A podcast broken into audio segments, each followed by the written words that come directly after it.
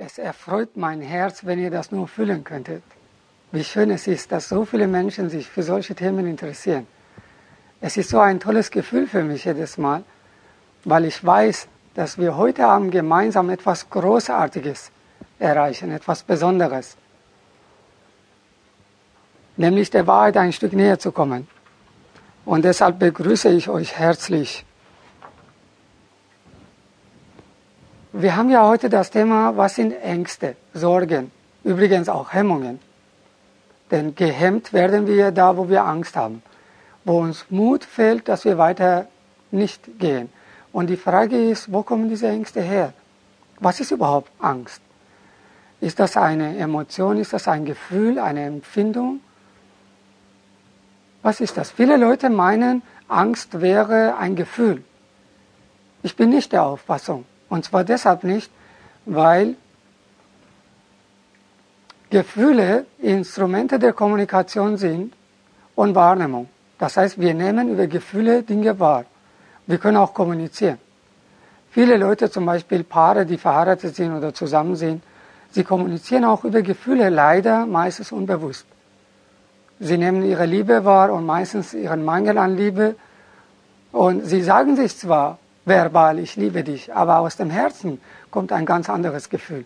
Nämlich, ich brauche dich, ich bin abhängig von dir, ich habe Angst, ohne dich zu sein, ich traue mich nicht, ohne dich mein Leben zu meistern und so weiter. Und das sind Dinge, die wir in Partnerschaft mit dem Begriff Ich liebe dich verwechseln.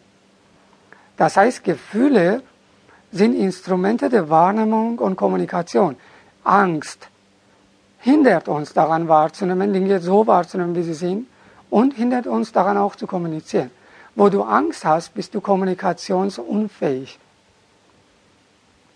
Wo du Angst hast, kannst du nichts oder bedingt Dinge wahrnehmen. Selbst deinen eigenen Partner, wenn du Angst hast, ihn zu verlieren, dann nimmst du ihn nicht so wahr, wie er ist. Die meisten Menschen würden nachts nicht schlafen können, wenn sie wüssten, mit wem sie zusammen wohnen. Wirklich. Und viel schlimmer, äh, sie würden überhaupt nicht mehr zur Ruhe kommen, wenn sie wüssten, wer sie selber sind oder wie sie sind. Wir haben meistens eine übertriebene Meinung von uns und so toll sind wir eigentlich gar nicht.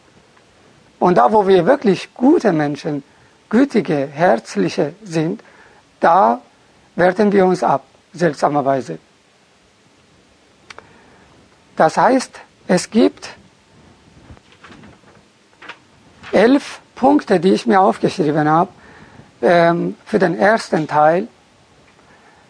Und ich würde euch empfehlen, diese Punkte, wenn es geht, mit meiner Formulierung aufzuschreiben, damit es später zu Hause keine Missverständnisse gibt. Der erste Punkt ist der Unterschied zwischen Energie und Kraft.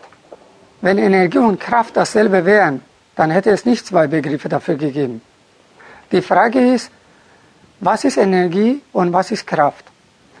Alles, was ist, die gesamte Unendlichkeit ist aus der Energie entstanden. Das heißt, ohne Energie gibt es nicht. Es gibt also nichts, was ohne Energie existiert. Eine Existenz ohne Energie ist also nicht möglich. Und das betrifft wirklich, das trifft auch bei Dingen zu, die wir Menschen erfunden haben. Ohne Energie keine Existenz. Das heißt, Angst existiert, dann muss sie irgendwie eine Energie haben. Irgendwoher muss sie Energie bekommen. Mehr dazu später. Im Moment geht es darum, den Unterschied zwischen Energie und Kraft uns deutlich zu machen.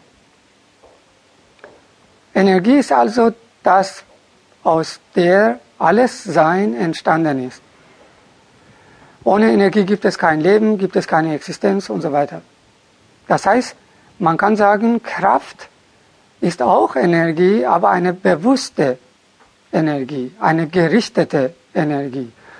Das heißt, der Unterschied zwischen Kraft und Energie ist, dass Kraft eine bestimmte Zielsetzung hat. Zum Beispiel Willenskraft ist was anderes als äh, Liebeskraft. Wir haben unterschiedliche Kräfte im Universum und doch sind sie alle Kräfte und Kraft bedeutet bewusste oder bewusst eingesetzte Energie.